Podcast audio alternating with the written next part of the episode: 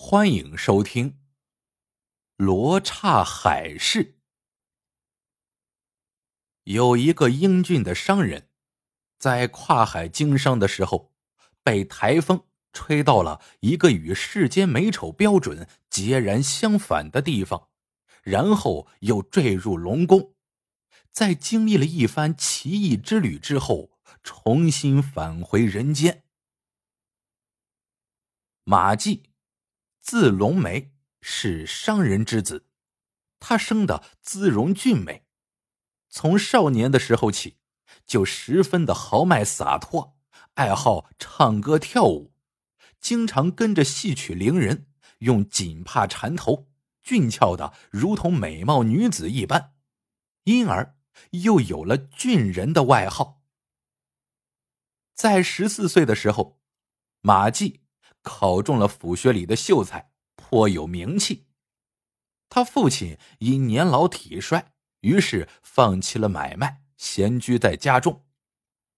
有一天，父亲对马季说：“就凭那几卷书，饿了不能当米煮，冷了也不能当衣服穿。我看你呀，还不如继承我的事业，出去经商吧。”马季听了父亲的劝告，于是外出经商，从此渐渐的做起生意来。一次，马季跟别人一起去海外经商，不巧碰上了极端天气，马季跌落到了海里，与船只失联，迷失了方向，在海上漂了几天几夜之后，最终漂到了一座。不知名的大都城。相较于平常都市，这座都城的人都非常的特别，那就是这里的人都长得是巨丑无比。这里的人们看见马季来了，以为是个妖怪，都吓得连喊带叫的逃散开了。马季初次看到他们那副丑模样的时候，也是异常害怕。直到发现这里的人都是在惧怕自己的时候，于是就反过来去吓唬他们。虽然他自己也不知道这些人是在怕自己什么。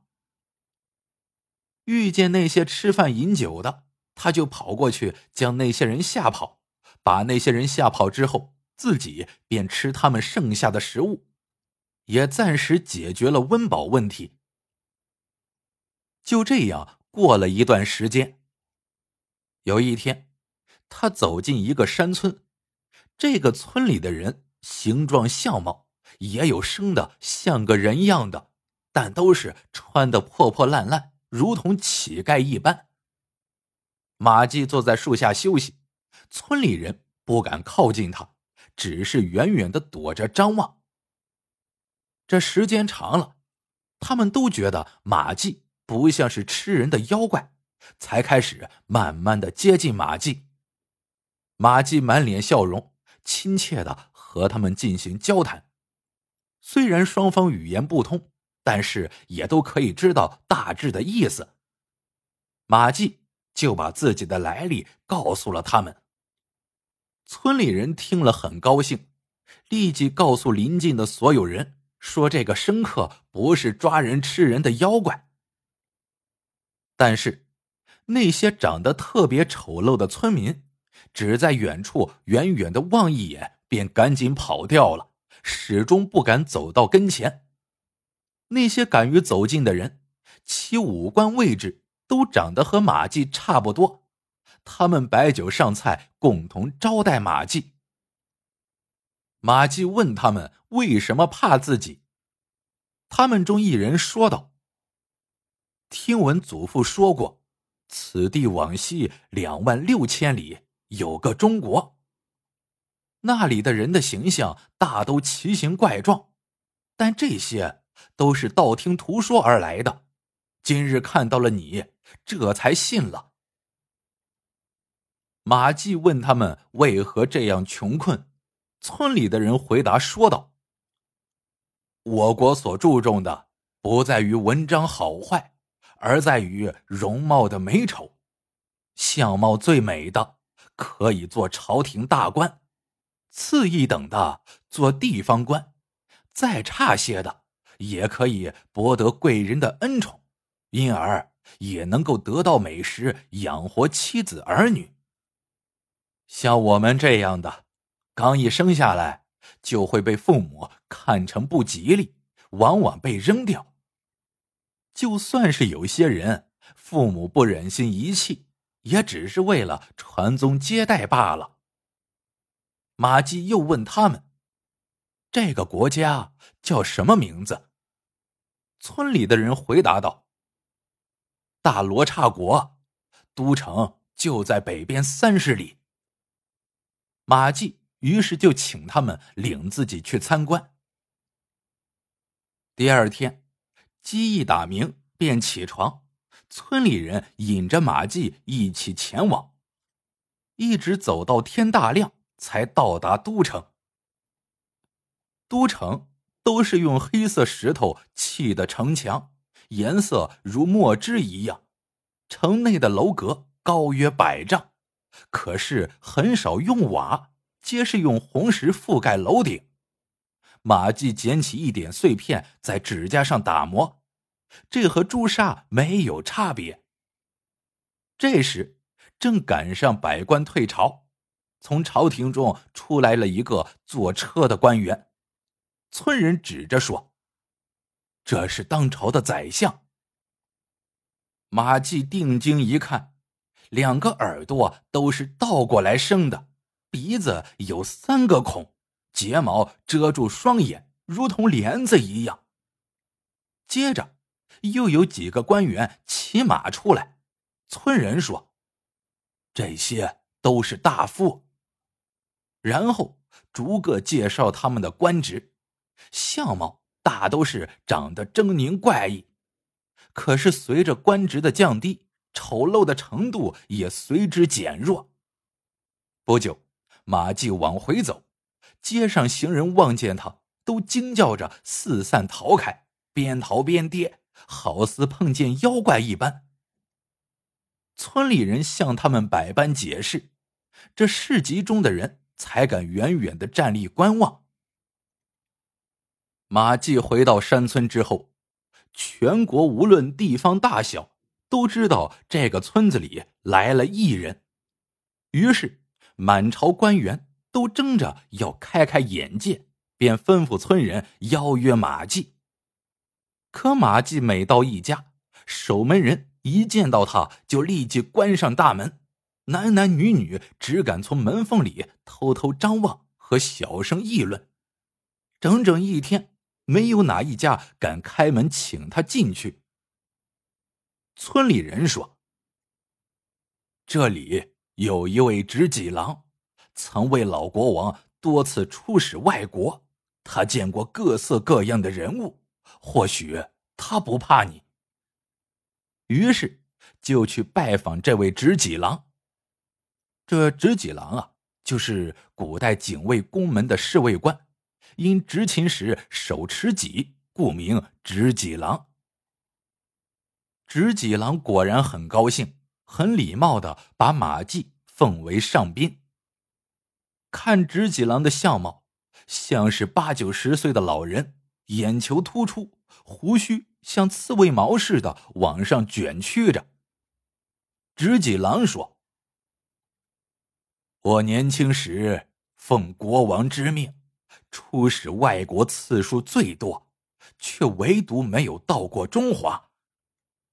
如今我已一百二十多岁，能亲眼看到你这位上国人物，此事不可不奏明国王。”但是，我已退居林下，十几年没踏上朝廷的台阶了。明日一早，我要为你走一趟。于是便安排酒宴，主人和宾客按照应有的礼节互相行礼入席。行过几巡酒，出来十几名歌女，轮番表演歌舞，他们的面貌大都如同夜叉。皆用白绸缠头，朱红色的长衣拖到地面，不知扮演的是何人物，更不明白所唱的歌词，只觉得腔调节拍荒诞怪异。主人看着他们，十分高兴，问马季道：“中国可有此等音乐？”马季答道：“有的。”直几郎请他模仿一段，马季就敲着桌子唱了一曲。一曲结束，主人听了很高兴，说：“真新奇呀，这歌声如同凤鸣龙啸。”我从未听过。次日，直戟郎上朝去，把马季推荐给国王。国王欣然下令要召见马季。此时，有两三个大臣说马季长得古怪难看，恐怕吓坏圣体。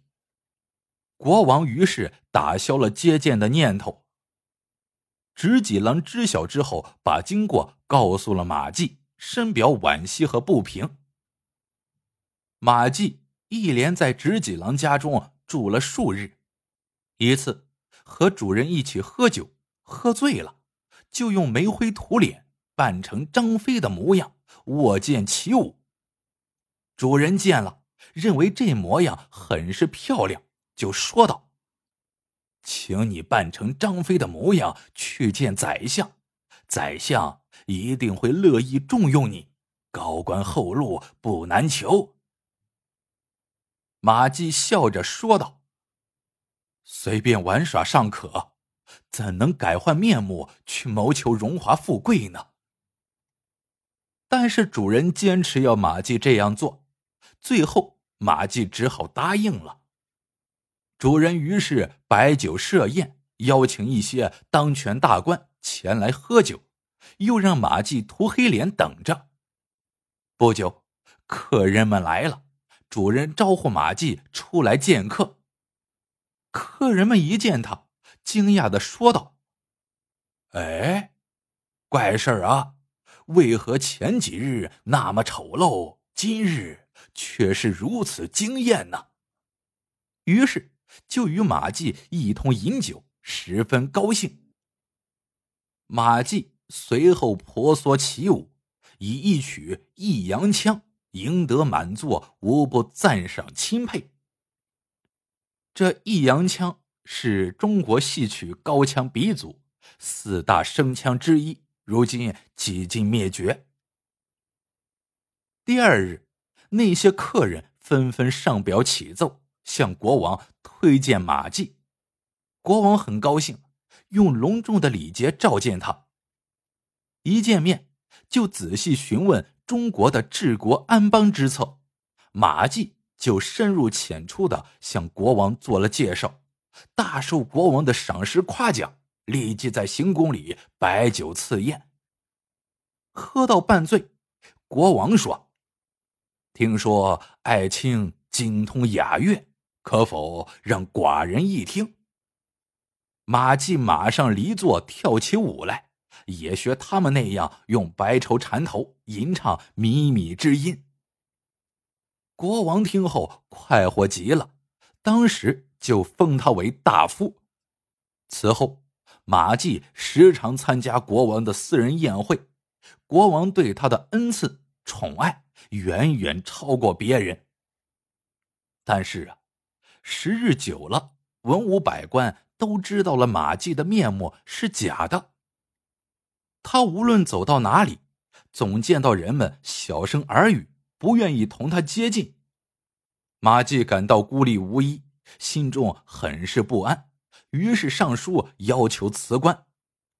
国王不同意，他于是又请求短期休假，国王同意给他三个月假期。马季就乘坐驿站的马车，载着金银珠宝，又回到了当初的那个山村。村里人跪在地上来迎接他，马季把金银财宝分给早先结交的好友，村里欢声雷动。村民看见马毅如此的慷慨仗义，十分感动，说道：“难为大人还记挂我们这些小人，明天我们就要去海市了，届时一定搜罗珍奇之物来报答您。马季好奇问道：“这海市是何处啊？”村人答道：“海市既是海中的集市，四海鲛人皆到那里卖珠宝，各国商人也到那儿贸易，甚至很多神仙也到海市上玩耍呢。这海市啊，虽然珍宝琳琅满目。”但交易时总是云霞遮天，波涛大作，所以达官贵人一般不敢前往。他们多是将钱交于我们，让我们代购奇珍异宝。过不了几日，今年的海市就要开张了。马季询问具体是在哪天，村民回答：“如果看见海上。”有红色的鸟飞来飞去，那七天以后就是海市。马季问他们动身的日期，想一起去看看。村民们劝他注意自己的尊贵身份，不要贸然前往。马季说道：“我本来就是海上飘来的人，还怕什么风涛浪涌啊？”不久之后，码头上。是人来人往，到处是一片繁忙景象。村民们忙着装载货物，备好食物和淡水，一切准备就绪之后，船只扬帆起航了。这只船并不大，仅仅能容下十多个人，有着高高的栏杆和平坦的船舱，摇橹的水手们齐声划动船桨，积水如箭。船只航行了整整三天，海市终于在前方若隐若现了。马季站在船头张望，只见远处水天相接之处，层层楼阁平地拔起，商船一艘接着一艘，密密麻麻，如同蚂蚁，场面十分壮观。不一会儿，船只抵达海市城下，抬头望去。城墙都是用和人一样长的大石块垒成，瞭望塔更是高耸入云。马季一行人把船拴好，随着人流走进集市。这集市可是真热闹，市面上陈列的东西没有一件不是奇珍异宝，有大如鸽蛋的南海珍珠，光彩照人的红珊瑚，等等等等。走了不几步，皆是人世所没见过的好东西，马季就看花了眼。突然，前面传来了一阵骚乱，紧接着，街上的人纷纷向路两旁避让，还压低声音互相招呼说：“东海三世子来了。”只见一个骑着骏马的年轻人缓缓走过来，当他看到马季的时候，勒住缰绳。侧头对随从说道：“这人不是偏远小国来的人。”闻言，随从立即翻身下马，上前询问马季的籍贯。马季站在路旁行了礼，详细讲了自己的籍贯和姓氏。三世子一听，大喜道：“你既然能屈尊来到这里，说明我们的缘分不浅。”马上叫人牵来一匹好马，请马季和他同行游览。他们一行人出了城门，直奔海岛西岸。到了海边，坐下的马儿也不减速，前蹄抬起，长嘶一声，竟向水中跃去。马季吓得晕头转向，大声呼喊救命。就在此时，奇怪的事情发生了。汹涌的海水迅速向两边退开，中间闪出了一条平坦的路径。马季惊魂未定，看向两旁，只见海水像两堵墙壁那样竖着，游动的水草、成群的鱼儿、笨拙的海龟，尽数清晰可见。马儿嘚嘚的跑得飞快，不一会儿就载着马季来到了一座宫殿前。这宫殿玳瑁作梁，鱼鳞为瓦，墙壁如水晶般透明，发出炫目的光彩。马季下了马，世子拱手将他请入宫殿，见到龙王端坐在大殿之上。三世子上前启奏：“臣游览海市，遇见这位中华贤士，特地带他来觐见大王。”马季赶忙上前参拜。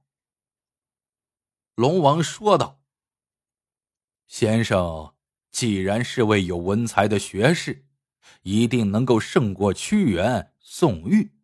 我想烦劳你的大手笔，写一篇描写海市的文章。希望先生你不要吝惜你的妙词啊。”马季欣然受命。龙王给他一方水晶砚台，一支龙须笔，一张光滑如雪的纸张，以及香气如兰的墨。马季略作思索，便飞龙走蛇般提笔疾书，毫不停顿。稍许，千字的《海市赋》就完成了。龙王阅览之后，击节赞叹：“先生真乃雄才。”使我水国增光不少啊！随即下令召集龙族，在彩霞宫设宴款待马季。酒宴上，龙王举杯对马季说：“寡人有个爱女，还没有许配人家，愿意把她许给先生。先生意思如何？”能得到龙王的喜爱。马季哪敢推辞，离席站起，惭愧的表示感激，连连答应。只见龙王低声对随从说了句话，片刻之后，从殿外传来一阵环佩叮当之声，接着乐师们吹打起欢快的乐曲，几个宫女扶着公主走出来。马季偷偷看了一眼。真是貌美如天仙，心里就是更加高兴。二人拜完天地，龙女就走了。不多时，宴席散了，两个丫鬟挑着宫灯，领着马季进入旁宫。此时，龙女正浓妆坐等。只见珊瑚做的床，装饰着各种的珠宝，帐外流苏，缀着斗大的明珠。被褥又香又软。此处省略八百个字。天刚亮，便有许多年轻美貌的丫鬟使女前来侍候。马季起床之后上朝拜谢，龙王封他为驸马都尉，并把他写的《海市赋》传送给四海龙宫。四海龙王都派专员来祝贺。争着下请柬，请驸马赴宴。马季身穿锦绣衣衫，坐着青龙拉的车子，前呼后拥，外出赴宴。几十名骑马的武士都身佩雕弓，扛着白色的棍杖，威风凛凛。骑马的弹筝，坐车的奏乐，三天里游遍各海。从此，龙梅的名字传遍四海。不知不觉，马季已在龙宫生活了三年。他和龙女情投意合，生活的十分幸福。龙宫中有一棵神奇的玉树，树干晶莹剔透，有如白色琉璃。碧玉的树叶密密麻麻遮蔽了阳光，树下满地浓荫。每逢花开时节，红色的花朵缀满枝头。类似于人间的栀子花，微风拂过，花瓣缓缓坠落，着地之时发出清脆的声音。捡起一看，那花瓣像是用红玛瑙雕刻而成的，洁亮可爱。平日里，夫妻俩经常在这棵树下吟诗唱歌。这一天，马季独自一人来到树下。只见树上停着几只金色羽毛的鸟儿，拖曳着长长的翎毛，在树枝间跳跃歌唱，这鸟儿的叫声十分的哀婉，让人听来就想落泪。马季不由得想起了故乡，闷闷不乐的回到宫殿，对龙女说：“我离开家乡已多年，一直不能在父母身边尽孝。每当我想到这里，就很难过。你能否和我一同回去？”龙女说：“思念父母，乃人之常情。驸马想回家，妾身自然不能阻拦。只是仙界与人间道不相通，我们夫妻俩以后恐怕是难以见面了。”马季一听，顿时流下眼泪。龙女也叹息说：“此事必不能两全其美。”第二天，马季从外边回来，龙王说：“听说驸马思念故乡，明天早晨收拾行装送你上路，可以吗？”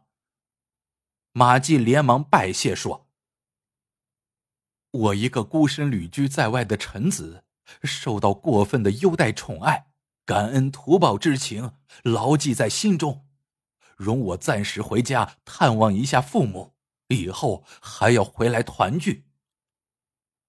龙女见他去意已决，便置下酒宴为他送行。马季要求定个相会的日子，龙女叹了口气，低声说道：“我们俩的缘分已尽。”马季听了，知道相会无望，十分伤心。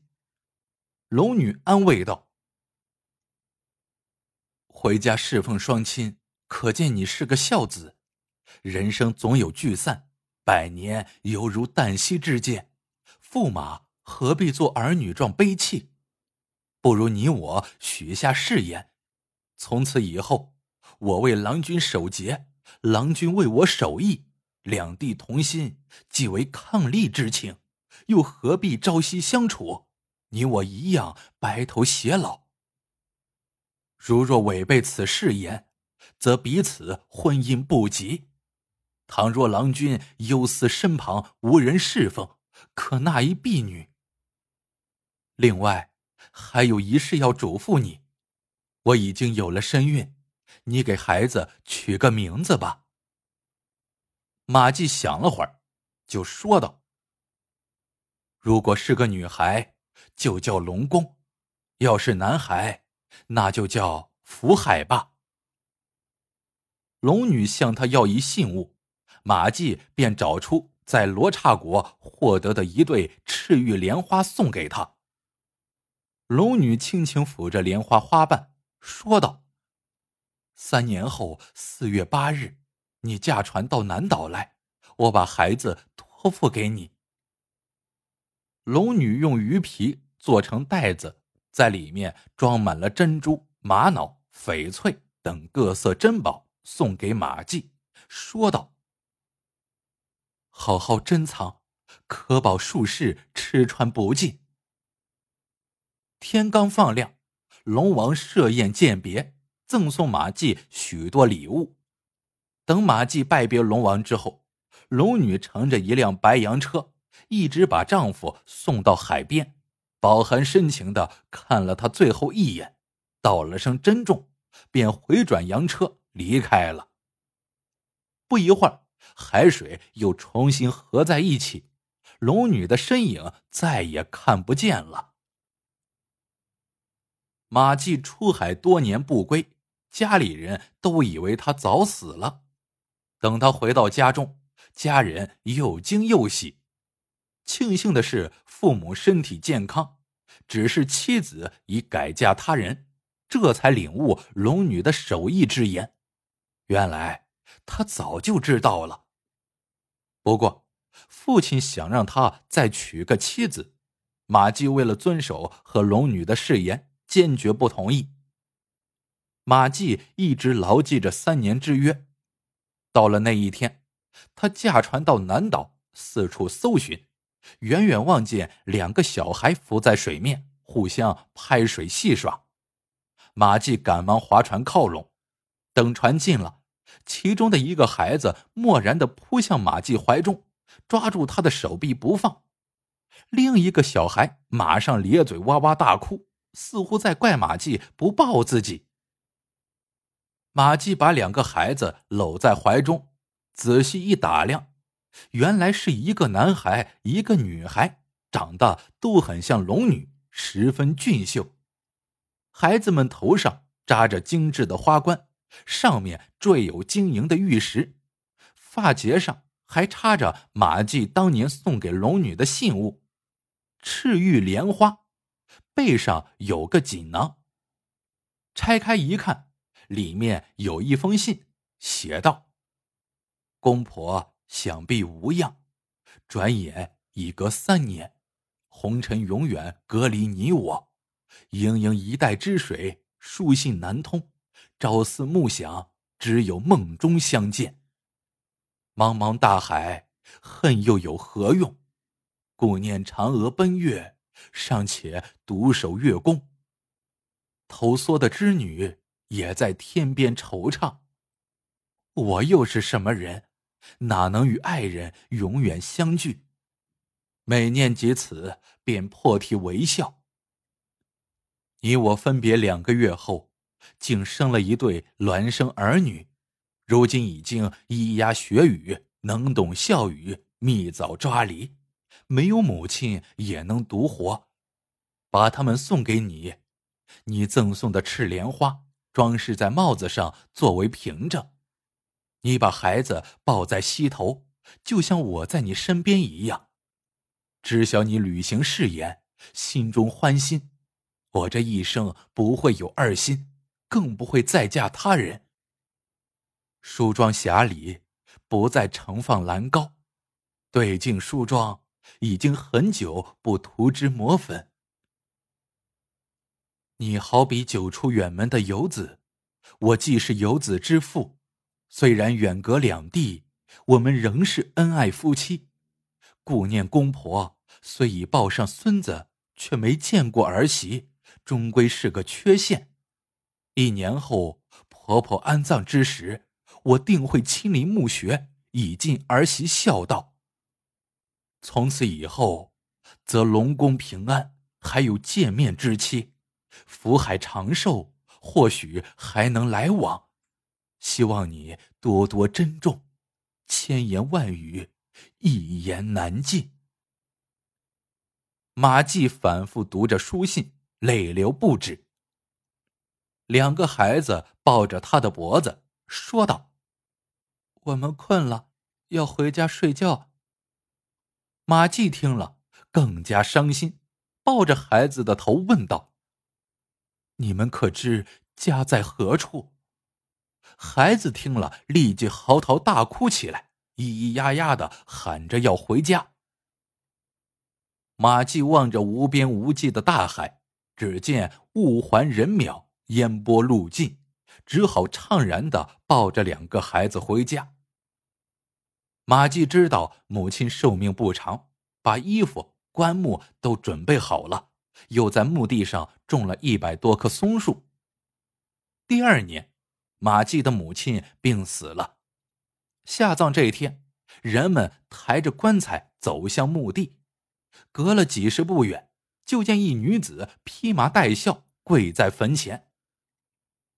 众人还来不及细看，忽然狂风大作，暴雨倾盆而下。再一看，那女子却消失了。雨停之后，众人惊诧的发现，坟边几株新种的干枯松树已经长出了绿叶。过了几年，福海和龙宫都长大了，十分想念母亲。一天。福海说要去探望母亲，之后竟突然自己跳入大海，不见了踪影。一连过了数日，才回到家中。一回来，福海就手舞足蹈的讲起了海底的见闻。龙宫听了，十分的羡慕，又因为龙宫是女孩不能去，因此常常关上门，独自哭泣。一日，大白天。忽然乌云遮天，龙宫正哭得伤心的时候，门吱呀一声开了，只见龙女走了进来，她摸着女儿的头发，柔声安慰道：“我儿自己能长大成家，为何哭泣？”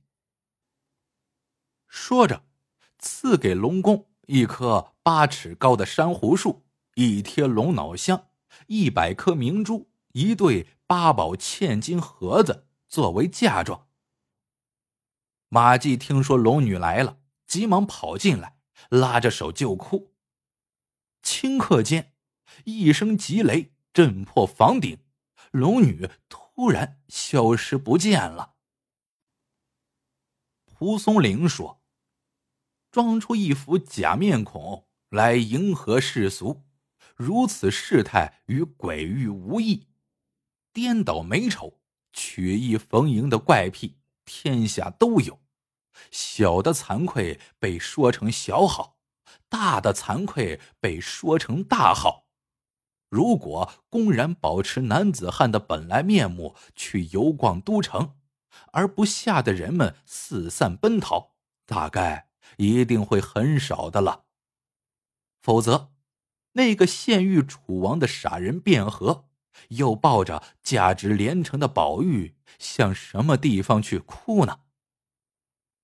唉，飞黄腾达、富贵荣耀，该当从海市蜃楼的虚幻世界中去寻求才是。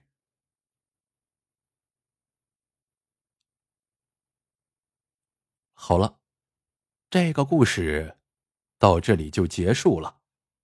喜欢的朋友们记得点赞、评论、收藏，感谢您的收听，我们下个故事见。